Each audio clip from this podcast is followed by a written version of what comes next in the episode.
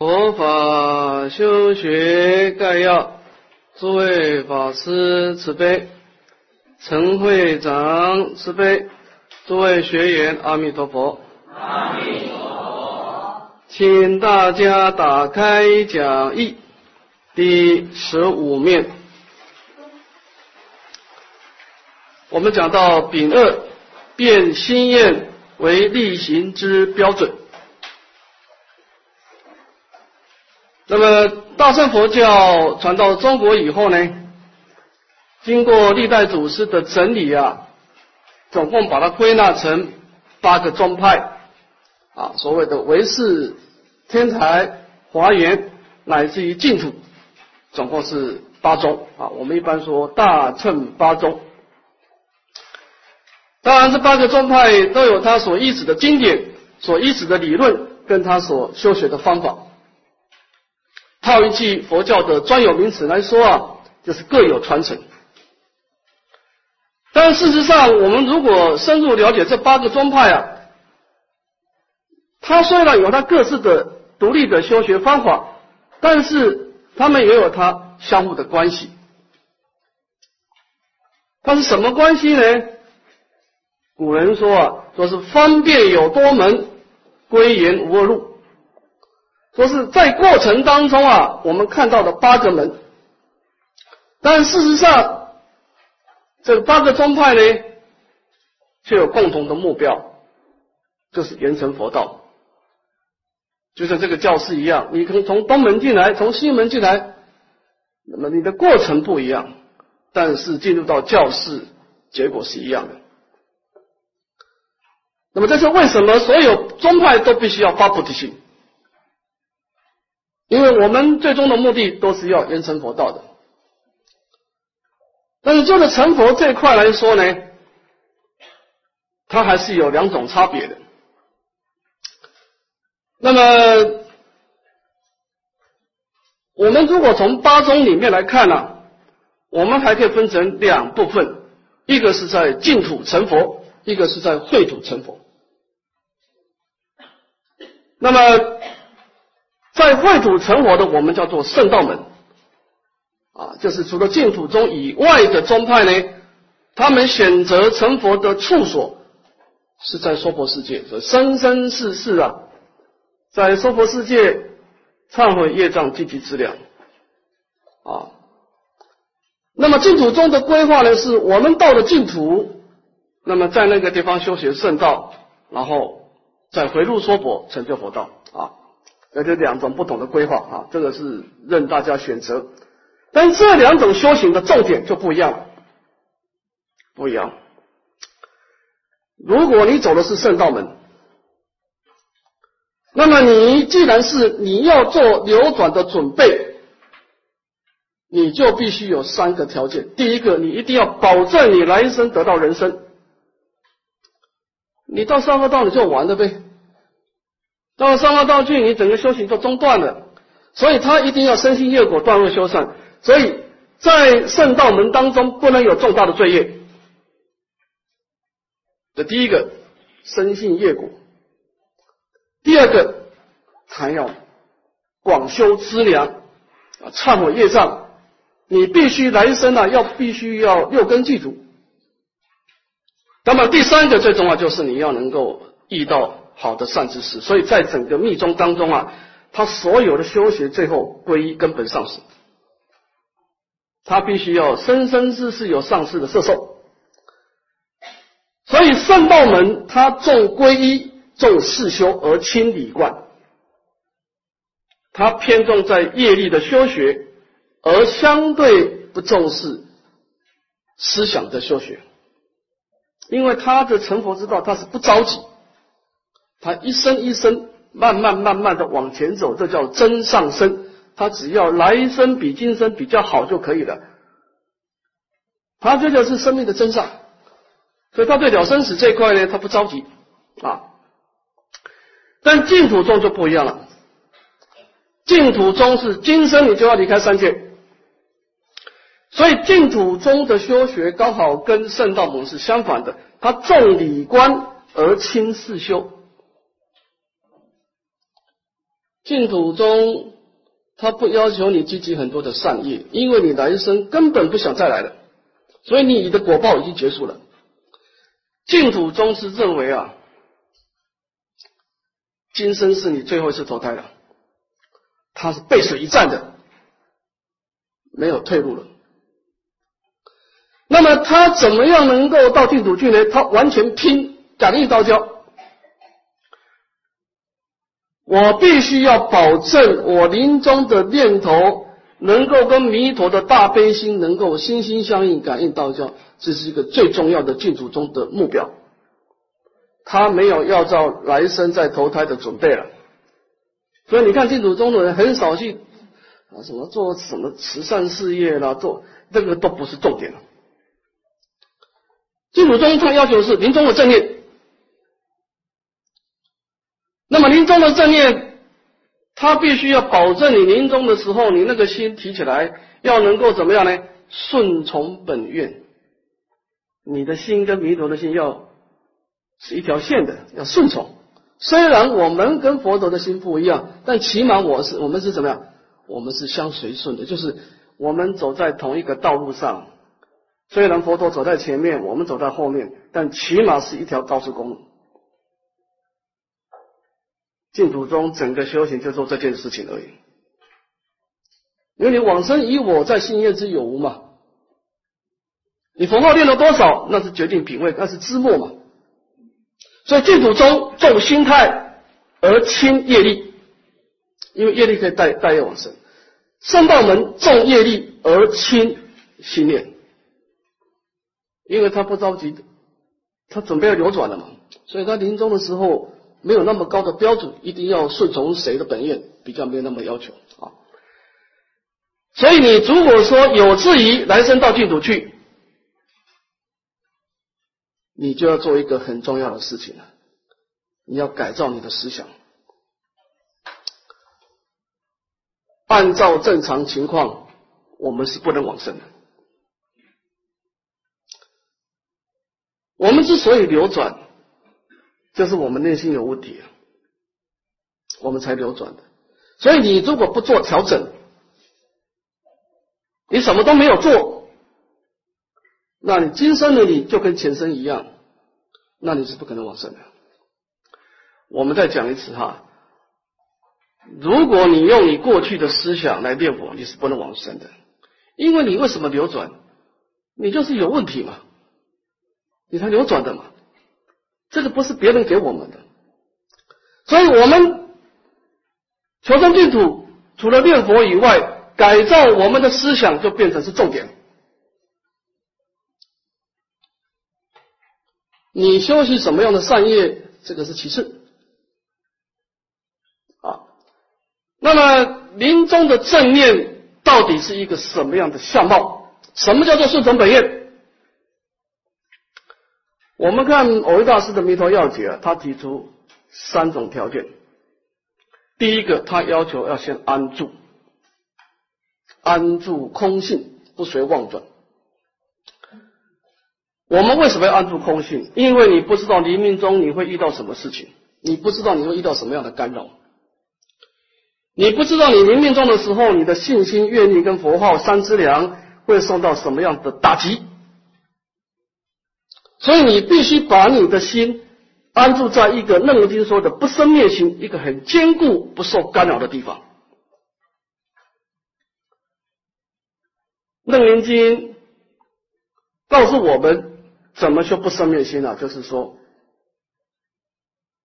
我们必须要先观察我们生命的本来面目是什么。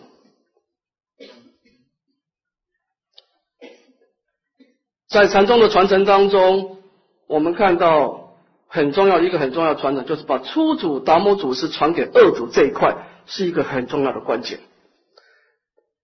达摩祖师从印度来到中国，那个时候看他看大家众生啊，都喜欢修四相的东西，没有人愿意修理观，所以他就没有因缘，他刚到少林寺去去进修了，所以面壁九年。这个时候有一个慧可禅师啊，很有善根啊。这个这个叫做立血断臂，他站在血中啊，求法。在今在那个高僧传说啊，这个慧可禅师啊，站在雪中啊，那个雪下到了膝盖，他如如不动。这达摩祖师被他感动了，就从疗房里面走出来。他说：“仁者，你来这个地方到底有何所求？”那么慧可禅师说呢：“我希望和尚大开甘露法门。”那么这个达摩祖师说：“这个佛法哪是那么轻易可以传授的呢？”慧可禅师啊，是断臂，那么表示他的诚意。断臂以后呢，慧可禅师被他感动，他说：“你现在。”希望修哪一种法门？佛法法门很多啊。慧可禅师说啊：“弟子心不安，请和尚安心，就是安住。我怎么安住？我们生生世世在三界流转，我们曾经有很多次的生命，每一次的生命都打了很多的妄想，到现在我们的心理已经很复杂。我们在这么多的情绪烦恼复杂当中。”我们怎么安住我们的内心？达摩祖师说啊，叫做你呢，你先回光返照去找将心来我以我，你把你那个打妄想的心找出来，结果回光返照，密心了不可得。达摩祖师说，我已经把你安心啊安好了。那么这密心了不可得是整个禅宗的根本传承，以整个楞严经讲了三卷半。就在讲这个观念，就是达望本空，知真本有。我们临命中的时候，绝对不是一个风平浪静的时候。诸位要知道，你要做好心理准备。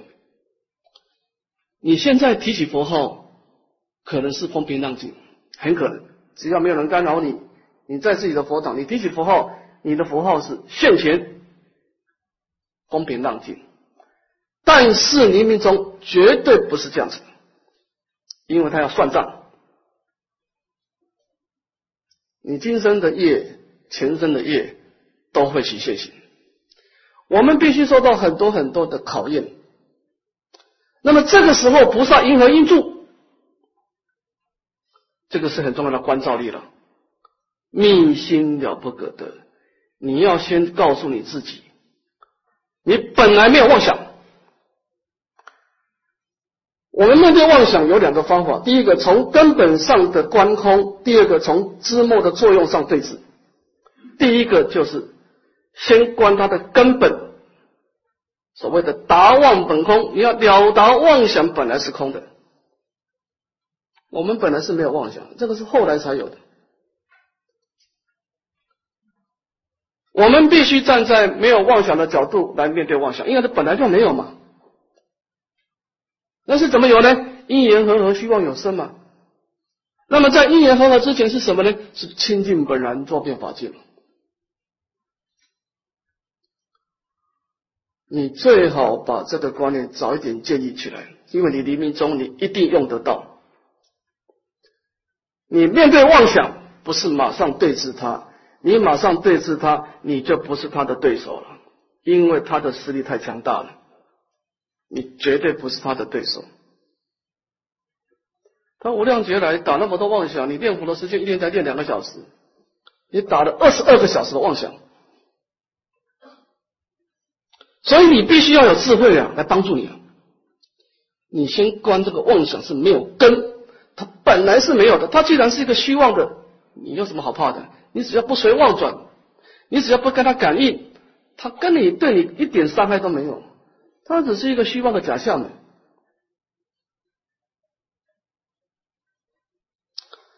所以我们前面花了很多时间告诉大家怎么安住啊，因为你没有安住，你一个房子是先有基础，你才能够往上去盖。如果你是没有找到妄想是必经空的，你后面的调伏力、引导力就很难修学了。这是根本思想啊。所以我们前面讲到安住，现在我们谈到调伏跟引导。假设你真实的以空性为住，你找到你的家了，那么接下来我们就是开始对这个妄想的作用之末开始对峙了啊，就是我们怎么来内心当中建立一个引导跟调伏的力量，来对峙妄想的虚妄的作用。前面是在根本上观空，这个是在作用上的对峙啊。好，那么这段论文我们先念一遍，请合掌。成佛作主，堕坑落堑，所争只一念间。故如云：人心为为，道心为为。为圣妄念作狂，为狂克念作圣。欲知顺与直之分无他，利与善之间也。所以一般受戒学力，听教看经，参中坐禅，但夹带利民心，便是三途种子；但执着取向，便是人天魔外种子；但一味出离生死，便是恶乘种子。但具真实自觉觉他心，便是菩萨种子；但从自觉胜趣，光明发挥，测其原底，共回向净土，普与众生同登极乐，便是无上菩提种子。故曰：一切法正，一切法邪。好，那么假设我们每一个人都已经找到我们的根本的空性，那么站在空性的角度，我们开始来处理。过去生留下的障碍，好，那这个时候我们就有资格来修调伏力跟引导力，好，先看第一段，看这个第十六面的第一段的脉络，成佛作主，堕坑落堑，所争是一念间。我们把这个文先消一下，说一个有情众生啊，不管你是长寿，不管你是短命，总而言之，你要过一辈子。你过得快乐也好，你过得痛苦也好，你到临终的时候，你有两种情况：第一个成佛做主，第二个堕坑落堑。就是我们到临命终的时候，有可能你的生命是往上走，叫做真上，你来生比今生好，这是一种可能；第二种可能，你今生是来，你来生是堕落了。堕落了啊！所以我们的生命有两种可能，第一个是往上，第二个往下。那么关键在哪里呢？关键就在你临命中那一念的心念。整部《楞严经》啊，十解《楞严经》啊，都在讲这个观念啊。我们的生命是我们的心念创造出来的。《楞严经》把我们临终的心啊，分成两块。一个是情，一个是相。什么是情呢？简单的说，就是情执。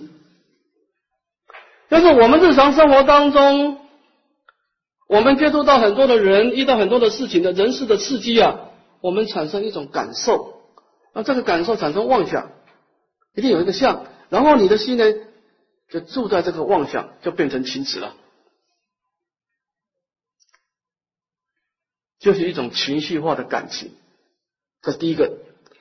第二个是你经过圣贤的道理的学习，你透过道理的关照产生的智慧，这叫做想。所以情，诸位知道，情是外来的，外境刺激你的，透过六根感官的刺激产生的一种情绪作用。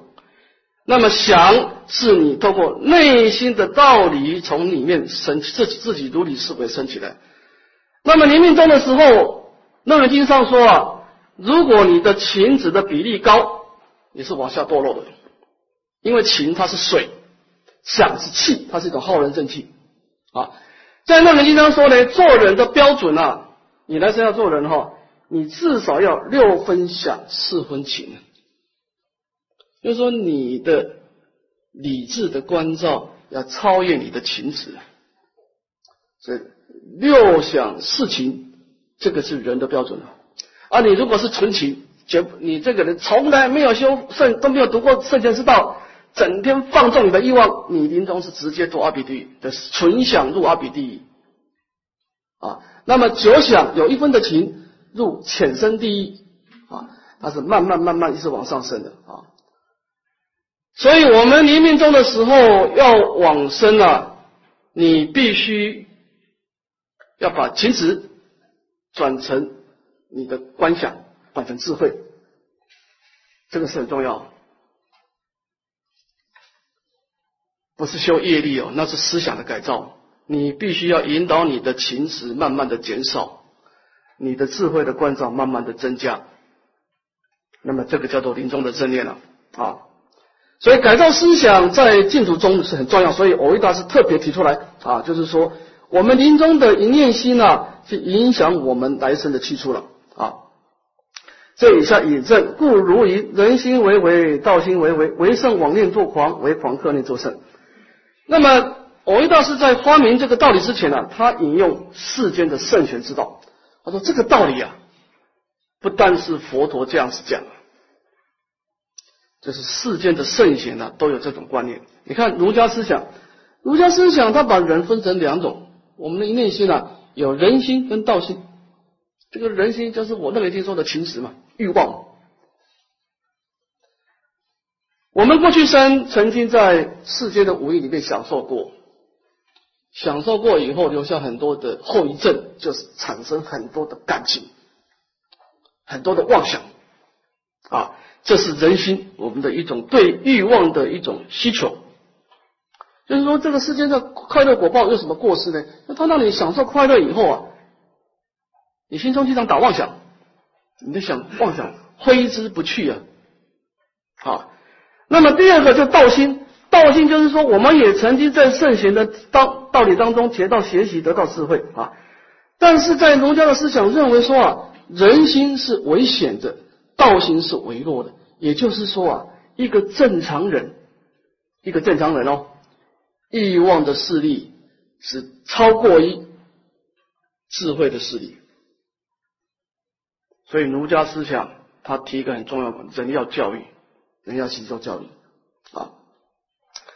那么教育的结果就会产生不同的。他说啊，为圣妄念作狂，为狂克念作圣。说圣人跟一个。所谓的恐怖分子，一个狂人，有什么差别呢？我们每一个人在三，我们就谈谈我们的过去。其实我们要谈我们的过去啊，我们没有太多差别。说实在的，套套一句台湾话说啊，七的不要笑八的，因为你你做过很多错事，我也做过很多错事，是吧？我们就是有共业，所以我们才会。投胎在同一个世界嘛？如果论过过去，我们差别不大。这就是为什么我们会是同生长在同一个时间、同一个地点、同一个时空，因为我们有共业。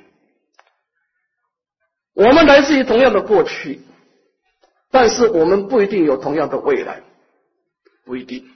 就是你今生的努力了。从儒家的思想是认为什么是好人？因为他会善于克制自己的欲望，他能够启发他的道念，这个叫做好人。他今生做出的努力，做出的学习啊，他做出的改变。什么叫做坏人？这个人放纵他邪恶的一面，放纵他的欲望，他不好好学习，他就变坏人。诸位，我们有相同的过去，但是我们不可能有相同的未来。关键就是让你现在怎么做了。我们有两个选择：第一个，我们就把过去一生的福报花完了，该怎么享受就怎么享受，尽情享受。那你来生只有一条路可以去，到三恶道去了。因为你放纵欲望的结果，你临终的时候，你一定是起颠倒的。因为你放纵了这块的烦恼的势力，啊，所以我们今生好好修学，我们临终就保持正念，啊，所以好人跟坏人来自于第一个，他是好人就是克念，他能够克制自己的烦恼，那么坏人呢是放纵自己的烦恼，差在这里，啊，所以他总结啊，故知顺与直之分无他，利益善之间。他举一个例子说啊。用这个事项来证明这个道理，说顺他是古代的君王啊，我们说他这个好人，他做了很多的善事啊，利益百姓啊啊。那么直是一个大道，他统领九千人啊，到处杀人放火，做了很多的伤害众生的事情。那么这两个人是生长在同一个时代，表示他们有相同的过去。那么为什么今生会产生不同的作用呢？因为利与善之间也。一个人的心住在欲望，他的目的为了追求今生的快乐；那么另外一个人的心呢，住在善念，他为了积极善业而努力。啊，这个是这样哈。到现在我们都没有谈到佛法，就是从世间的圣贤之道哈。世间的圣贤之道，他已经知道人要能够离苦得乐、趋吉避凶啊，就要调伏欲望啊。那么调伏欲望这块呢，在儒家的思想啊，它的方法是治理作业，因为儒家思想认为人心本善，只要你教育他，他会往好的方向走，所以他用礼来约束你的牲口，用音乐来调养你的性情啊。古代的音乐是比较。优美的啊，现在的音乐都很躁动哈，它是韶乐啊。那么，这儒家思想，它是从人性本善，从一种比较正面的思考来教育我们。但是另外一个法家思想就比较悲观了，他认为人心本恶。法家认为教育没有用。他说，法家说，你一个人要造恶的时候，他要去偷盗的时候，你跟想说，你不要偷盗啊，你这样子的话呢，啊，你的祖先会蒙羞的啊，他不会听的。用礼乐来教育他，这这个人就把他绑起来，把他关起来就对了啊。所以法家是严刑峻法啊。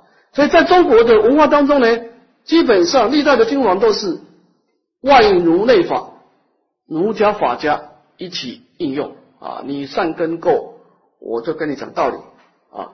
你要不听不听话，就法家伺候啊。那么总而言之呢，在圣贤之道当中，都知道一个人要调整心态。你的生命才能够增上。那么这一点很重要，诸位，很多人都以为说你修善，你来生就会比较好，不一定啊。我都在这里面说，说你一个人心啊，你如果是放纵你的烦恼欲望，你就算造很多善业，因为你的心是堕落的，你会到善恶道德果报。善业，诸位要知道哈，善业会让你活得快乐，但是你内心啊是决定六道的生成。你看现在很多的狗，你看它的狗被人家养的很很快乐啊，对不对？但它是畜生道，它卑贱的果报。这个人就是他放纵烦恼，但是他积极善业，所以他的果报呢不能得尊贵身，他不能在比较尊贵的人天乃至于佛菩萨地方得果报。所以，如果你放纵你的欲望，你即就算你造了很多的布施的善业，你做了很多的义工，你的善业啊，会在卑贱的果报里面表现出来。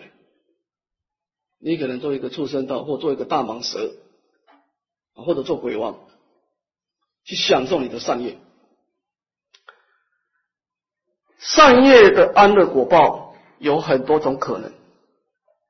有很多种可能哈，所以你的生成六道的生成，十法界的生成是靠你的心理素质啊，靠你的心理素质啊。好，那么这个段呢，就是说明了，就是人生的整个生成啊，所谓的成佛做主、堕坑落欠，所真止一念间，就是生命的整个大方向的决定权在我们内心的素质。那么这种概念有了以后，我们就看下一段了。所以，一般受戒协力，听教看经，参中坐禅。那讲出三种法门，这三种法门都是佛陀制定的大功德的法。比方说你持戒，比方说你学习教理、修习止观，比方说你修修持禅宗啊，比方说你念佛持咒等等，由此类推。我们每一个人在佛法当中都会选择自己的法门来修学啊，你可能每天拜忏。你每天念佛，你也参加共修啊。但是我们同样在佛法当中积极善业，但是我们来生有五种可能，有五种可能哦。看第一个，但夹带令迷心，便是三途种子。假设你的心理的水平是住在世间的名利。你心里面呢有很多的想法，但是你的主流，什么叫主流呢？我们解释一下哈。我们一个人是善恶都有了哈，但是如果你有一个想法是烁烁现行，然后呢，深深好药。你这个念头经常起现行，这就是你的主流了啊！如果我们今天把名利看得很重，你就算造善业，你这个善业会到三恶道德果报，因为你心理水平就这么回事了。啊，这是第一个啊。第二个，暂执着起相，便是人天不坏种子。这个执着取向是比名利心好，因为名利心但是这个是档次最高最低的了啊！你追求世间荣华富贵哈。第二个呢，你是执着善业，虽然他执着这个善业的相状，但是他的水平比较高了。这个人不是做人就是做天。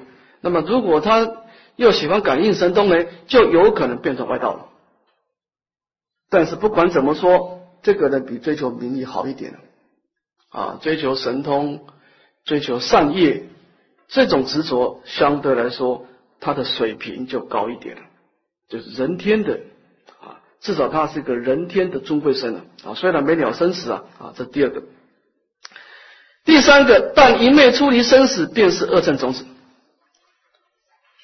恶圣种子，恶圣人其实是蛮有道行的，他呢，但他有个缺点，恶圣人啊。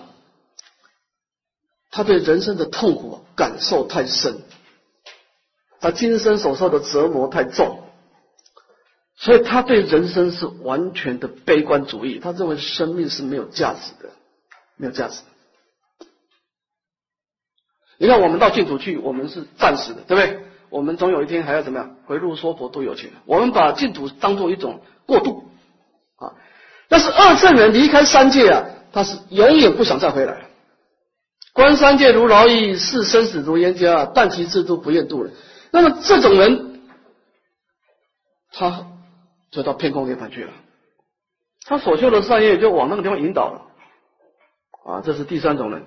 那么这种人是我们一般说悲观主义者。啊，这个诸位要知道佛法的操作哈，就像你跟吃药一样，适可而止。啊。有些药你不能服用过量，尤其是苦地啊，你慢慢你就知道。当然，我们苦地可以调和我们对娑婆世界的贪爱，但是你用的刚好就好了。如果你苦地操作过量，可能会影响你的大悲心的。就是恶称人就是讲，他对苦地的感受特深，也可能他从小有这样的经历啊啊。总而言之呢，苦地的操作过量啊，让他对生命产生极度的厌恶。大乘佛法是认为生命没有好坏，因为毕竟空嘛。你操作得当，人生可以创造大功德；你要是操作失当，人生会造重大的罪业。所以人生没有好坏，一个生命体出现没有好坏啊。但是小乘人他把人生定义作是痛苦的，是绝对不好的。这个就有所偏执了，这就是为什么他最后没有万德庄严啊！这就是他的思考模式出了差错啊！一一昧的处理生死啊，处理生死可以，但是你不能一味，不能过度啊。那么这种人过度的对生命产生排斥啊，他在成佛之道，他一定要先经过二乘的过渡，然后再回小向大，这是第三种人。第四种人呢，但具真实自觉觉他心，便是菩萨宗旨。我这个人，他一方面有上求佛道，又下化众生，他在空性当中，他有佛道的好药，又对众生的悲悯。这个人，他一定会直接到菩萨的果位。第四种啊，中道实相为助啊。第三种人是以苦地为助，变成二乘。这个人是以中道实相，他会知道什么事情都要做得刚好。啊，那么第五个呢是最圆满的，当从自觉胜趣，光明发挥，彻其眼底，共回向净土，普于众生，同登极乐，便是无上菩提种子。第五种人，他是以无助为助，这种人他曾经过长时间大乘佛法的修学啊，他能够怎么样呢？自觉胜趣，光明发挥，他能够找到我们生命的。根源，知道我们何其自信本来清净。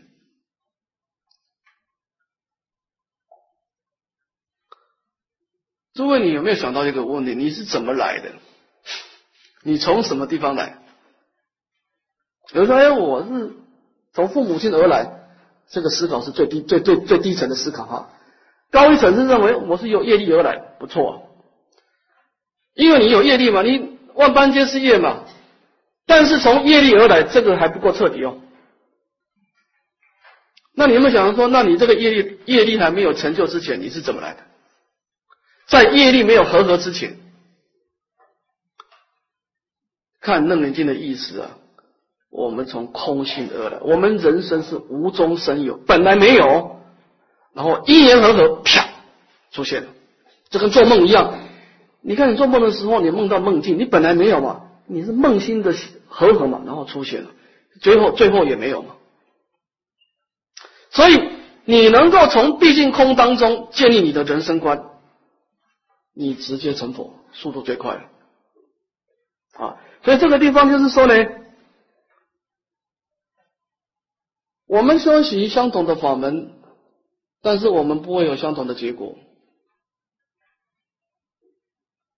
不会相同就你看，我们大家一起念佛，我们假设我们办一个佛区，一百多个人念佛，这个佛号进入了一百多个人的内心世界里面，经过你思考模式的操作，最后创造出来的结果，答案是每一个人不一样，不一样。这个才叫诸法因缘生嘛。如果佛号进入一百个人的心中，每一个人结果都一样，那这个佛号叫有自信嘛？它有主宰性嘛？那就违背了佛法毕竟空的思想。佛法认为没有一个法是有自信的，诸法不自信，一切从缘起嘛。如果每一个人念这个佛号都产生相同的结果。那表示这个符号有它的独立自主的体系，那么这样子就违背佛法的因缘观了。佛法认为没有一个东西是有自信的，佛法的结果答案都是只有一个，那就是不一定，懂得不一定，看你的内心世界。看你的心理素质，这是很重要的观念了。你的内心的素质引导你所有的修学，所以你的心理素质提升了，你的生命全部提升了。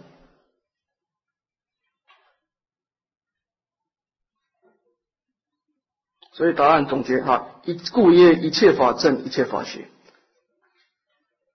所有的法门都可能让你超越生死到净土去，所有的法门也可能让你堕落到三恶道去享受快乐，都有可能。一切法可能是正，一切法可能是邪，答案是不一定。所以，提升你的心理素质就变得很重要了，因为它是整个马车啊。你这个车子往哪里走啊？这个车子不能决定，这个法门不能决定你的去处啊。法门没有方向性的，是那个牛啊，前面那那那头马车啊，那个马，那个马往哪里跑，你这个车子就得往哪里跑。啊，所以我们做一个总结啊，看看这这两段这个《法纪经》的两段，那把这个一切法这一切法学做个总结。我们先看第一段，啊，两段都练练好了啊。请合掌。诸法亦先导，亦主亦造作。若以染污意，或语或行业，是则苦随彼，如轮随受足。诸法亦先导，亦主亦造作。若以清净意，或语或行业，是则乐随彼，如影不离形。那么这个地方讲出了两种生命的结果。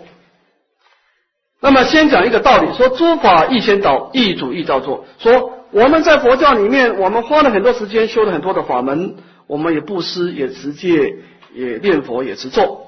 那么谁来引导我这些这么多的善业呢？意先导，你的心理的状态，你的思考模式，引导着你所有的善业啊。那么由由你的心思想来做主，也是由你的思想来引导他造造业啊。那么假设你今天是以染污意啊，就是你追求世间的这种杂染的名利，那么或以或行业，那么逝者苦随彼，你总有一天要尝到痛苦，如轮随受阻，就像这个就像这个轮子啊，永远跟着前面的这个动物在走。这个轮子是不能决定的哈。那么这个地方我们要解释一下，为什么他积极善业最后是痛苦呢？我们解释一下哈。这有两种可能，有两种可能。如果你学佛的很早，你很年轻学佛，你大概到中晚年，你的福报就会先甜，是正常的嘛？佛教就不断的忏悔，让积极市长。所以你的生命就很快会改变，你会很快的出现快乐的果报。如果你发菩提心的人，面对这个果报，他是不迷不取不动的，他继续会往前走的，他不会住在这个福报。但这个福报一定会出现，因为因果法而如此。但如果你一开始的发心，你就为了追求福报来修修修善业的，糟糕了。你这福报你就通不过去了，你就住在上面了，然后你就开始享受了，就放逸了。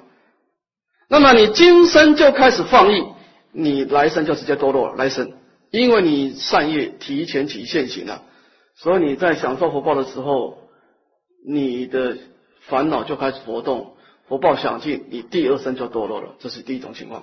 你学佛的很早，你善业修的很多，到晚年福报现前。因为你的发心不正，结果你陷入了福报的陷阱当中。你不能够说福报害人，因为你自己的发心不对啊。因为很多人也是福报陷阱，他走得过去啊啊，他追求更好的东西啊啊。这个生命是这样哈，你要拒绝水档次低的东西，你后面的东西才会出来。它是佛佛教佛法是修行是一层一层的啊。佛佛法会先给你啊比较低的低层的东西，你不要，你再往前走，他再给你更高层的，你再不要，他再给你更高层，它是一层一层出现的啊。那么如果你学佛的早，你往年就起现行，这个就考验你的发心了啊。你发心错了，你今生就直接陷进去了，你第二生就直接堕落了，这是第一种情况。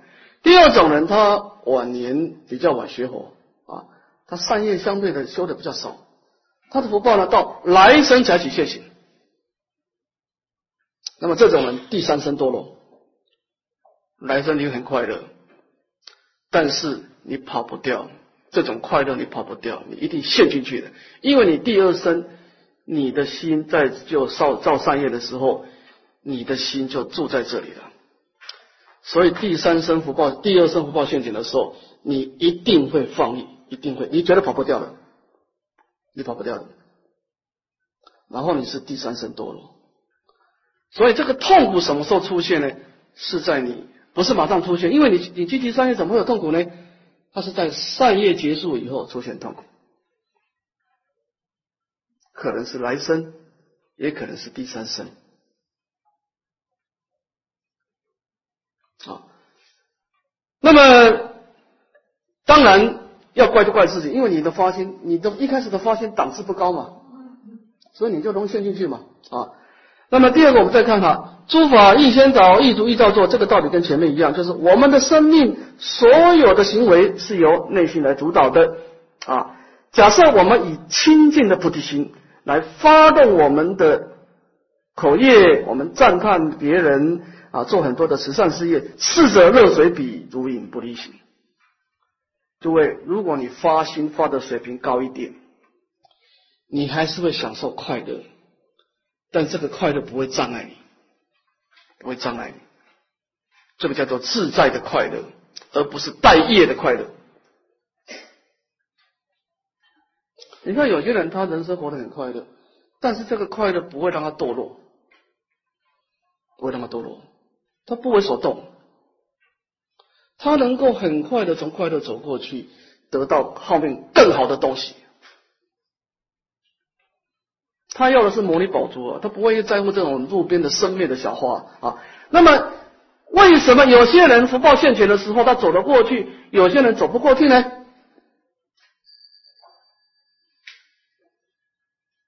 就是你自己的发心不同。